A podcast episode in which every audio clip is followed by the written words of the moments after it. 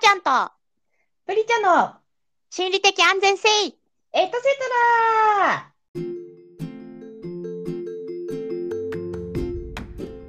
ラはいこんばんははーちゃんですこんばんはプリチャですいやー夏休み取りました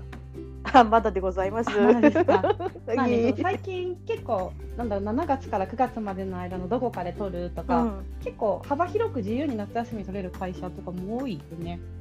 そう思うねなんか昔はね、うんうんうん結構厳しかったしさ絶対に5日間取らなきゃいけないとかもあったけど、うんうんうんまあ、比較的なんかフレキシブルな感じになったりつつあるよねそうだよねなんか有給と掛け合わせつつ、まあ、なんかうん有給が取りやすい期間でありつつみたいな、なんかそうそうそ結構ね、そうそうう、ん柔軟にみんな予定組んでるのかなと思いますが、うはい私そはうちいょうっと。 とか言ったってことですね言ったってそこうとなでんすですねよ。そうなんですよ。なんかそういうふりをしてしまいましたが、ええあのお休みをちょっといただいて、久しぶりにね、海外旅行に行ってきました。久しぶりじゃないもうそうねなんですよ。もう本当確実ににいわゆる、そう、 2年ぶり3年ぶりのそうそうそうそうそう。 2020年代になってからは初のそう。そうなんですよ。 わあどこ行ったのどこ行ったのはマレーシアに行ってきたんですけどーいマレーシア結構よくてさやっぱりなんか今、あのサーチャージとかはさちょっとこう、ね、高騰している時ではあるんだけれどもうん円安とはいえマレーシアってまだまだ物価が日本と比べるとちょっと割安なのでうんなんかよくあの芸能人の人がブログとかでさハワイに行ったらさラーメン食べて何千円だったみたいなうんうんなんかそういう円安の波は受けずに、なんかむしろ日本よりちょっと格安にいろんなもの食べたり、いろんなものをあの見たりできるみたいな、なんかそんな感じでしたね。おお店とかは結構さもうなんだろうコロナあれコロナ前とかもよく行ってたいや私マレーシアに行くのが実は初めてで、あそうなんだ、そうなの。でマレーシアってなんか私クアルンプールうんに、まあ、あの宿泊したんだけれども、うクアルンプールの本当に都市部はもうなんて言うんだろうあのシンガポールのうんみたいな感じで、もうちょっと似てないそうそうそうそうそうそう。似てるよね本当。うん似てるの。なんかうん大きい、あのショッピングモールと高級ホテルとみたいな感じで、もうそこに入ってるオーナーもハイブランドで本当に日本に行っても多分、うんハワイに行ってもシンガポールどこにでもあるよどねこ行っても同じような、まあ、いわゆる海外ブランドのお店がブワーって入ってるんだけど、うんまあなんかそういうところで結構今マレーシアってさすごいあの高いビルとかも建ててて、なんか世界で2番目に高いビル建設中とかでもうほぼできてるようなビルとかも見れたりしておそういーうなんか最新鋭の都市みたいなのも味わいつつ一方でちょっと道入ったりとか、主要な駅から少しずれるとなんか本当に東南アジアのベトナムとかで味わうようなうんあうのん雰囲気とかタイのこうバックパッカー街にあるような屋台街とかうんなんかそういうあの雰囲気も残っているうんし、なんかマレーってすごいなんか独特な地理上の文化があって結構、あの華僑の人中国から来た人たちと、うんうん多いあとねインそうそうそうインドから来た人たちがすごく多いうんのでなんかチャイナタウンとかそういうインディアンタウンみたいなのがいろんな街にあって。うんなんかすすごく多民族国家って言われるけど本当はいろんな文化を味わえる楽しい街だなと思いました。おーえそういうところってさ例えばだけど、うんうんそのなんていうのかな首都圏首都圏って言って変だけどさこううん中心部にあるお店はさ、大抵クレジットカードとかさうんうん、なんだろう今って結構タッチ決済とかも流行ってるじゃん、。うんうん、 CM でさなんうかん、ビザとかうんでピッてするだけみたいな、 うんうんそういうのは使えると思うんだけどそれはちょっとうん例えば屋台とかのとかに行くと、どうなのそれはやっぱまた現金なのそれともなんかほら QR コード決済とかそういうのが発達してんの、 そうもう完全に QR コードをクレジットカードの世界で、あの屋台本当に屋台の、なんていうの屋根もないようなあのいわゆる学園祭で出す屋台みたいな骨組みだけでこう焼きお店鳥っをぽい焼い感てじいの。る。 そうそう、うんお店とかうんも全部クレジットカードも入ってるし、電子マネー使えて。うっそむしろそう現金出すと少し嫌がられるって感じだったなんかみたいなえー、すごくないそうあのびっくりした結構なんかそういうとこあのはーちゃんが言った通り大きいビルに行くときはさ当然電子前に使えるなと思ったけど屋台とか行ったら現金かなと思ったから、初めにちょっとある程度の額を換用意しちゃうたよのね。そうだよね。で換金していったからそれ最後さなんか使わなきゃと思って現金使ったらすごい嫌な顔されて、 うんでもなんかセブンでなんかやっぱさ換金するとさ1万円を換金すると大きいお札できちゃうじゃない、 そうだね。そうでそれで買い物するときに さすがになんか屋台とかでさ高額紙幣出すと嫌がられるだろうなお釣り大変でとか思うかうら、ん。あのセブンイレブンとかさそういうチェーン店みたいな外資のところだったらいいかなと思ってうん。ちょっと大きめのお札うん例えばマレーシアって、えっと、リンギットっていう通貨単位で、うん1リンギットが30円なのね、うんで一番大きい紙幣が100リンギットで3000円の紙幣が1万円みたいな感じであってうん。次に50リンギットから1500円ぐらいの紙幣が、まあ、5000円札みたいな位置づけであるのねうん。うん。でその50リンギットをセブンで出したらさ、うん拒否られたよね いやいやみたいなアリペイないのとかなんとかないのみたいなビザタッチないのみたいななんかもうすごいどんどんどんどんクレジットカードとか電子マネーの名前を言われて、うん。すいませんちょっと細かくしたいんですって思ったけど向こうも多分なんかお釣りがないわけじゃなさそうなのセブンイレブンだし、うん。なんか今時なんかどういうことみたいなちょっとなんかどういう時代遅れな感覚ぐらいな感じでうんあの普通に向こうに「なんで電子マネーないの?」みたいな感じで言われたから さ引っ込めたよね出したお金すいませんそうだよね。って言って、超面白い。うん、いやびっくりしたなんか日本ってまだまださ結構現金文化じゃん、のところもあるじゃない、ちょっと郊外に行ったりするとさ、うなんかん。道の駅では現金しか使えないとか商店街では現金しか使えないとか、もう屋台でも全て電子マネーで屋台でってすごいね。なんかイメージが違いすぎる ね。 そうそうそうそこだけハイテクなんだ。そうでなんかうんあのーもちろんなんだろうこうモノレールとか観光モノレールみたいなの乗る時のチケットとかも全部券売機から、あの電子マネーで買えるようになってるしへあ。いやなんか次は両替せずに来ますすいませんって本当に思った、そうそうだね。 うん、いらないねもういらないね。そんそなうねそうそうそうそんなになんだ。えだからへさーなんか私ちょっとまださ自分がさ海外旅行行ったのが、まあ、もう3年以上前とかだからさうんまだまだなんか現金、まあね、当時から電子マネーとかクレジット出てきてたものまだまだ東南アジアは現金みたいな印象があってさ中国とかはなんかね、すごいいち早く電子マネーみたいな印象あったけど、うんなんか現金かなと思ったけどもうこういう状況になっててさ確かにさなんか海外旅行行くと最後さちっちゃいお金が余っちゃうじゃない、コインとかさ、あのうんほんと数百円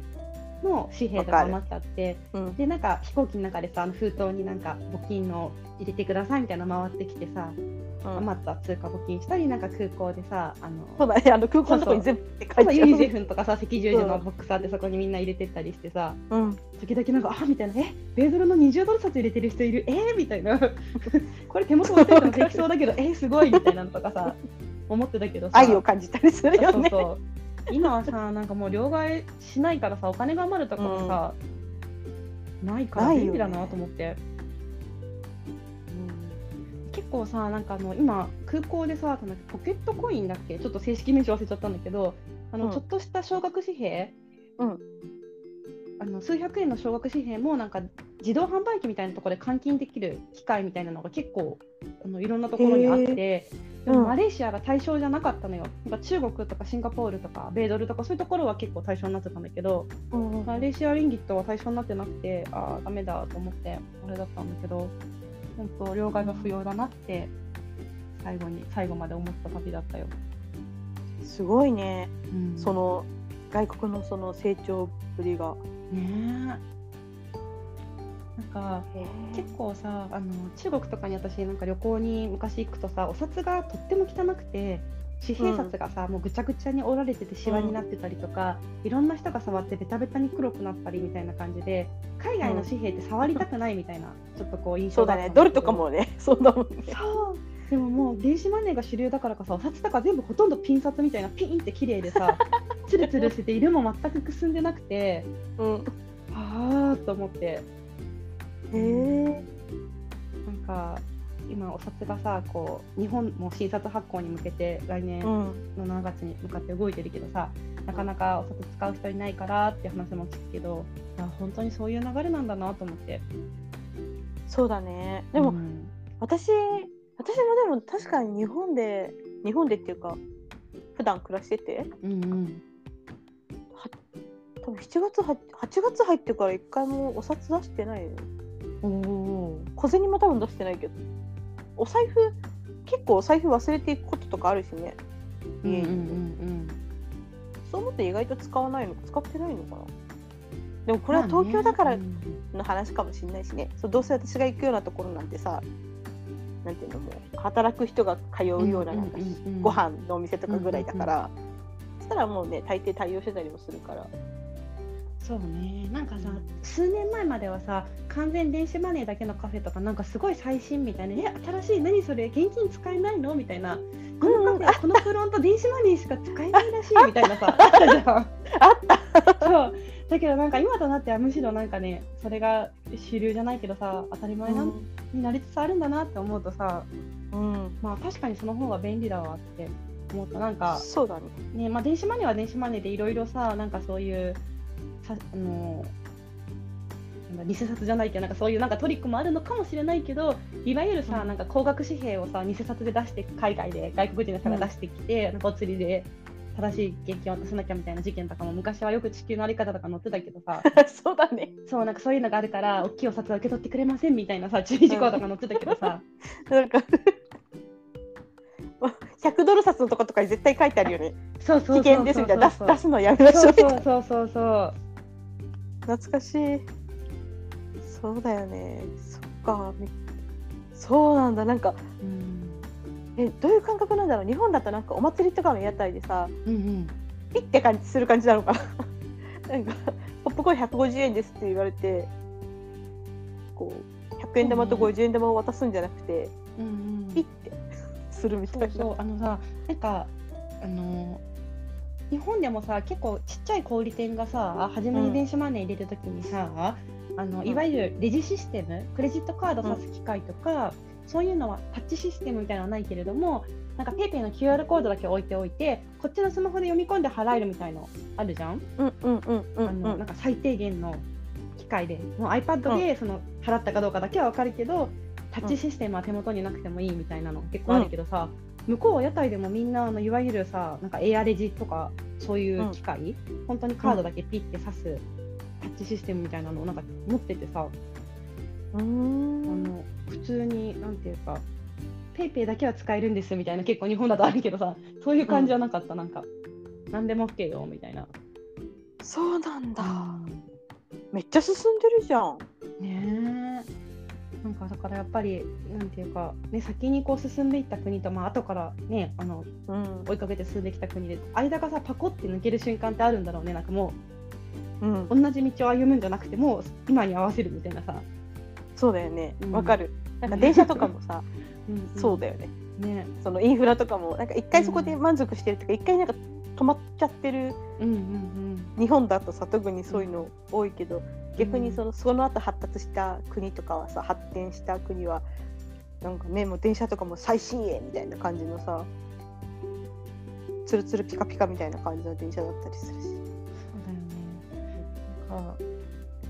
うん、もちろん地下鉄も結構縦横無尽に走っていてうんあの完全にあのもう自動扉ドアで電子掲示板でみたいなすごく綺麗な地下鉄んだったし、やっぱりなんかなんていうかおちょっと思ってた東南アジアみたいな感じじゃなくて本当になんかす進んだ国なんだなっていう感じでもう楽しみつつ屋台に行くと電子マネーとかは使えるけど一方でもう本当にその場でさなんかわーってなんか串に刺して焼いてくれて安いお金で食べられてみんなドリアンとか買ってさこう手で食べるみたいなさ。あのはいはいはいそうそういう雰囲気も残りつつなんか両方味わえてなんかいいいいねなと思ったなんか女性旅とかにも向いてる国なんじゃないかなと思いましたおー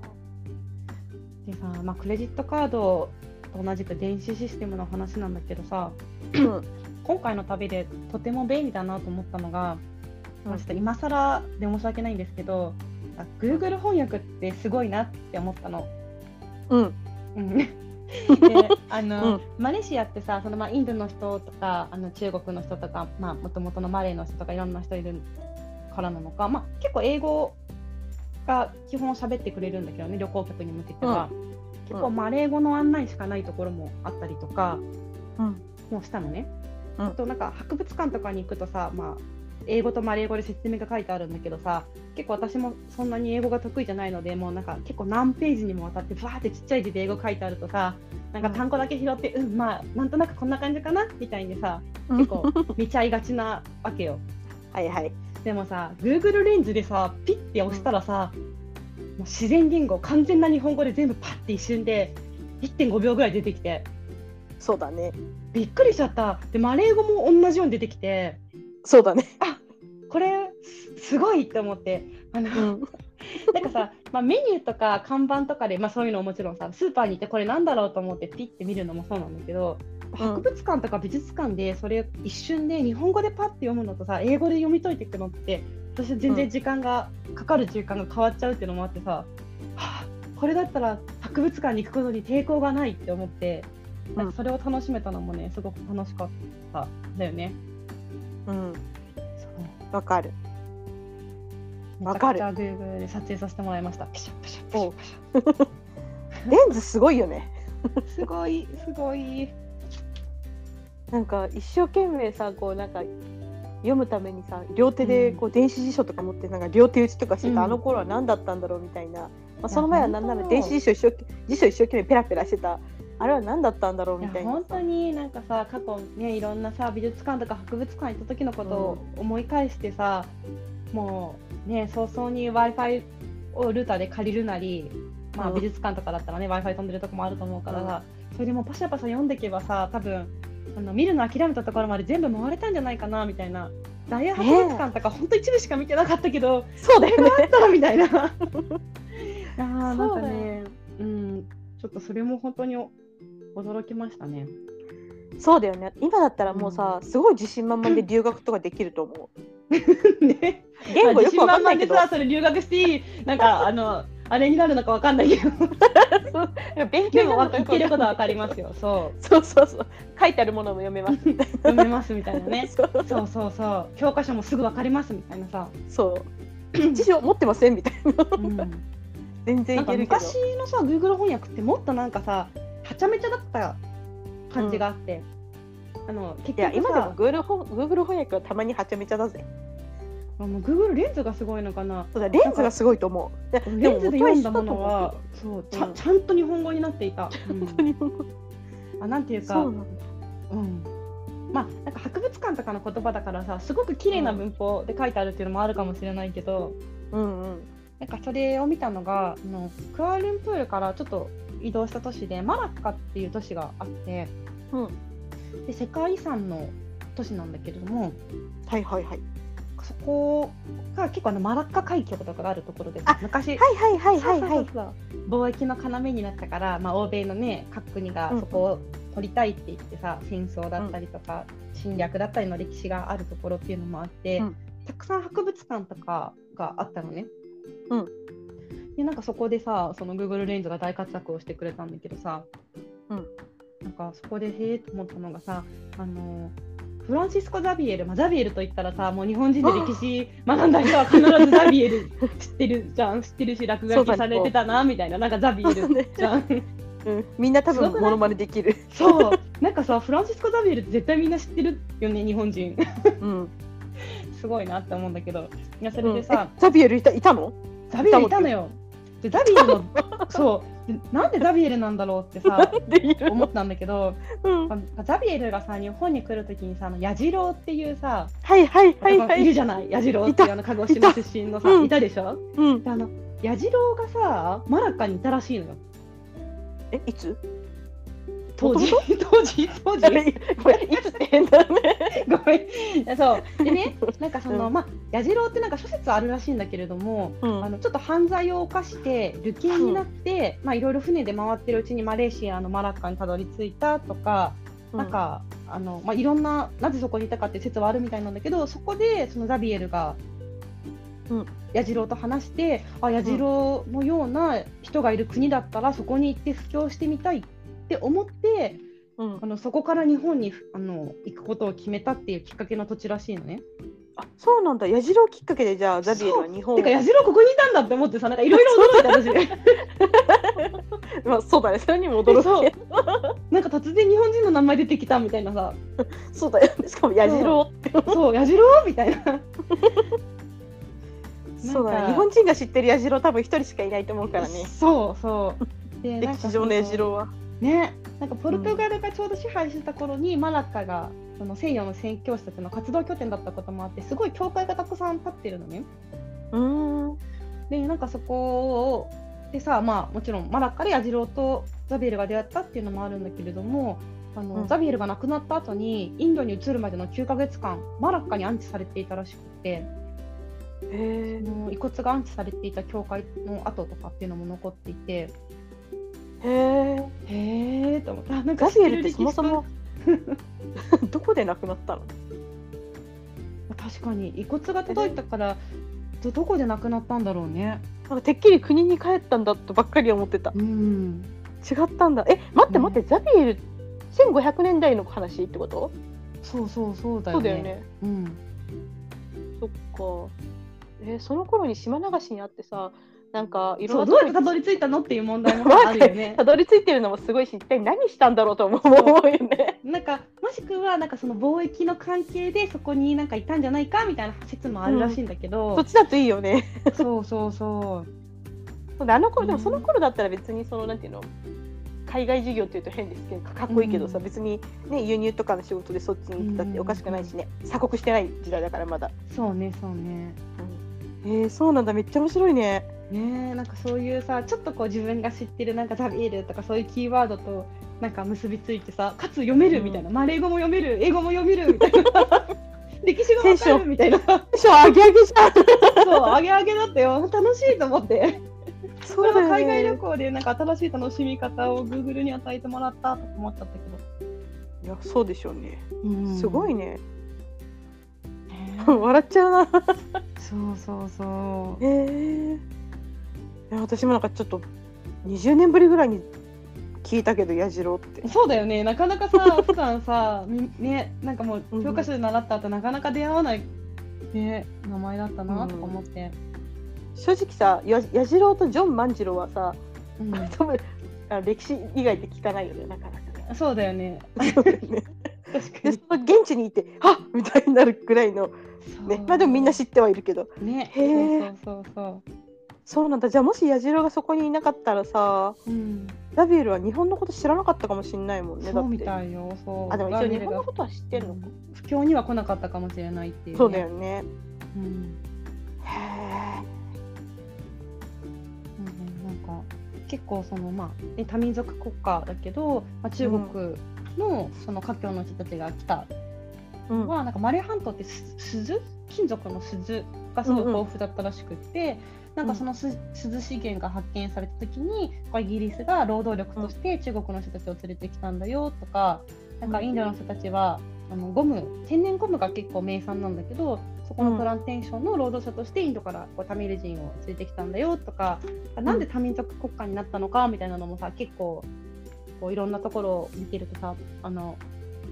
学ぶことができてさ、まあ、Google レンズとかで さそうするとなんか街中にいるいろんな民族の人のことも見てはあってなんか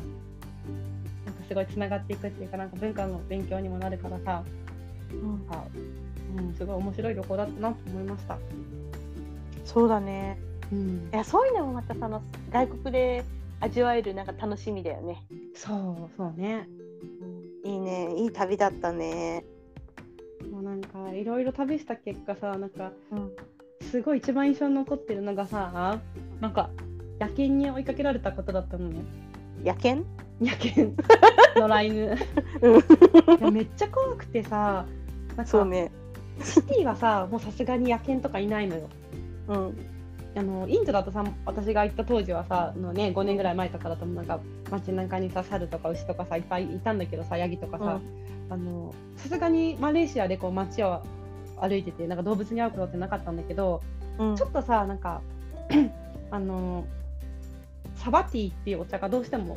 買いたくってうんなんかサバティっていうのそうボルネオ島でなんか作られてるお茶なんだけどなんかうんボルネオ島ってマレーシアの近くにある島なんだけど、なんか熱帯雨林の中にその茶畑があってあの、虫がさ自然と熱帯雨林の方に流れていくから茶畑で農薬をまかなくても茶に虫がつかないから無農薬で作ってるっていう売りのおへ茶なんだよねーすごいうんそうでなんかそれがどうしても買いたかったんだけどいろんなスーパー回って見つからなくてうんでなんかあの日本語でさサバティマレーシアとかサバティクアルンプールスーパーとかなんか調べてもそのブルネイブルネイボルネオボルネオ島に売ってるってことしかたどり着けなくて、うんでなんか最後なんか英語で検索してみたらあなんかこのスーパーにあるらしいみたいなすごいローカルなスーパーが見つかった のよ。うんでなんかあの向こうってさタクシーが今あのなんだろうウーバーを東南アジアの事業グラブっていうとこが買い取ってて、んまあ、グラブってとこがあのウーバータクシーやってるんだけど、まあ、うそんのグラブでそのスーパーのさ住所を入れてさ夜にピーって行ったわけよ。で、うん結構なんかもう帰る直前とかでさ結構夜の夜って言ってまあ 9, 時前ぐらいかな、うんとかだったんだけど街はさ明るいけどちょっとその郊外のさ地元のローカルスーパーとか行くと真っ暗だったのね。はでもうそのスーパーも9時に縛るってなって周りがなんか商店街みたいになってるんだけどそこも全部シャッター降りててすっごい真っ暗な中、まあ、降ろされたわけよあおでお茶は無事買えたんだけどさうんなんか出てきたらさなんか野犬がたむろしててさうん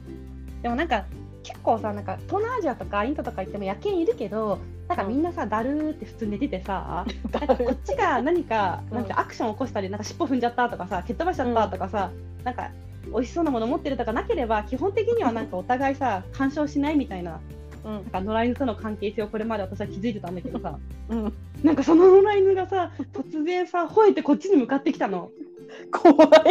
くないでなんか怖い私さその瞬間なんか頭真っ白になっちゃって。でもうスーパーもさ私たちギリギリに行ったから出てきた時にはもうシャッター降りちゃっててでグラブっていうそのウーバータクシーで行ったからさももうあのタクシーもいないわけよもう降りて特攻塔に走り去っちゃってて自分たちが呼んだのが来るまでさ誰もいないわけう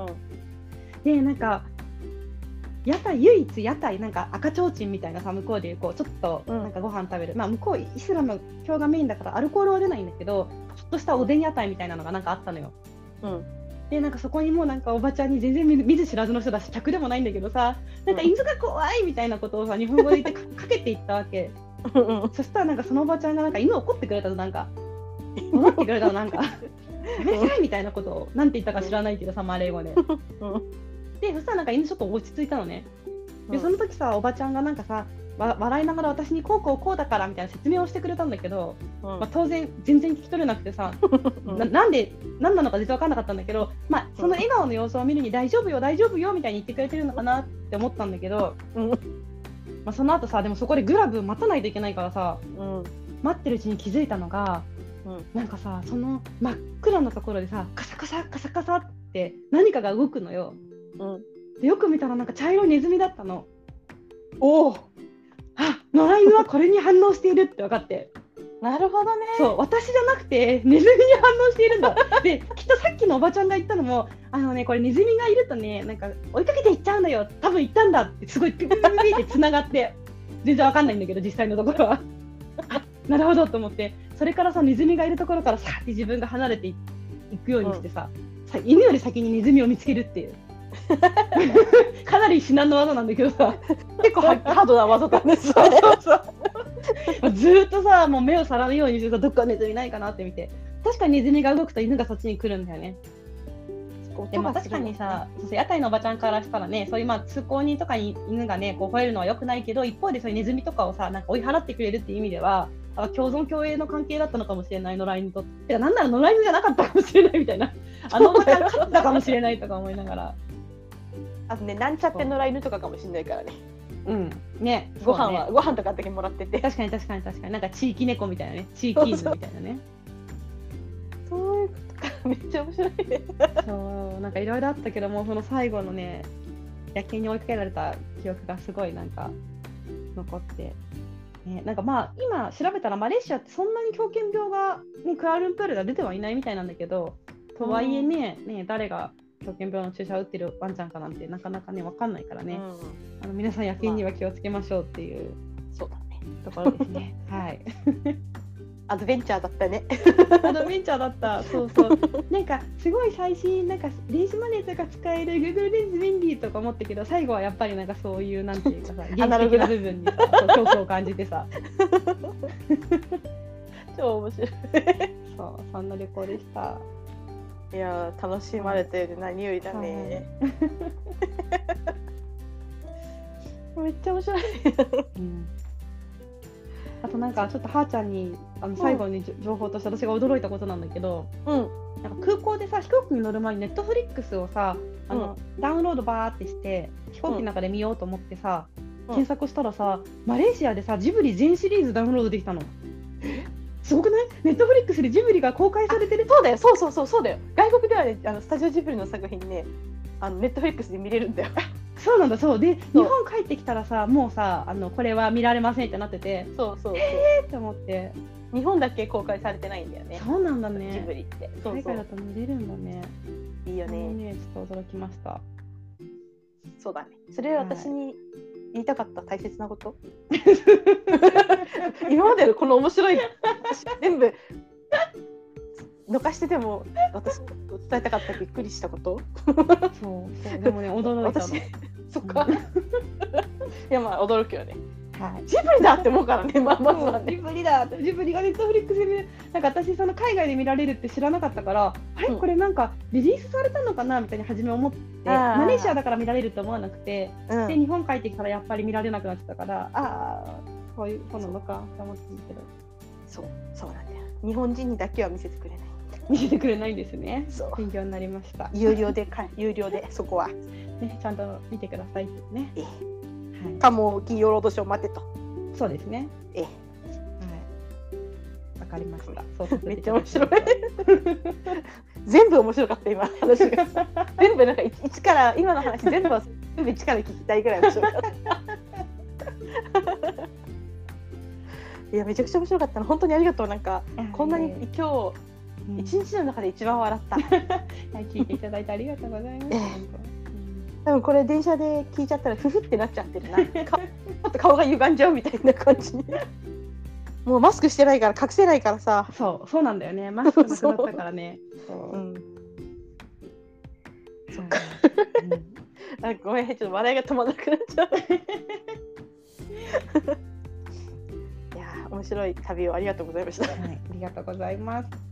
またあの旅に行った時は話をしてください、ぜひ超報面告白さいせてかくらよださい。はい。ろしくお願いしますでははい、今週はこの辺りでそうしましょう。よろしいですかね、はいい、じゃあ皆さんもねあの適度にお休みとかしてこれからも頑張っていきましょううん、そうしましょう。じゃあまた来週バイバイ、バイバイ。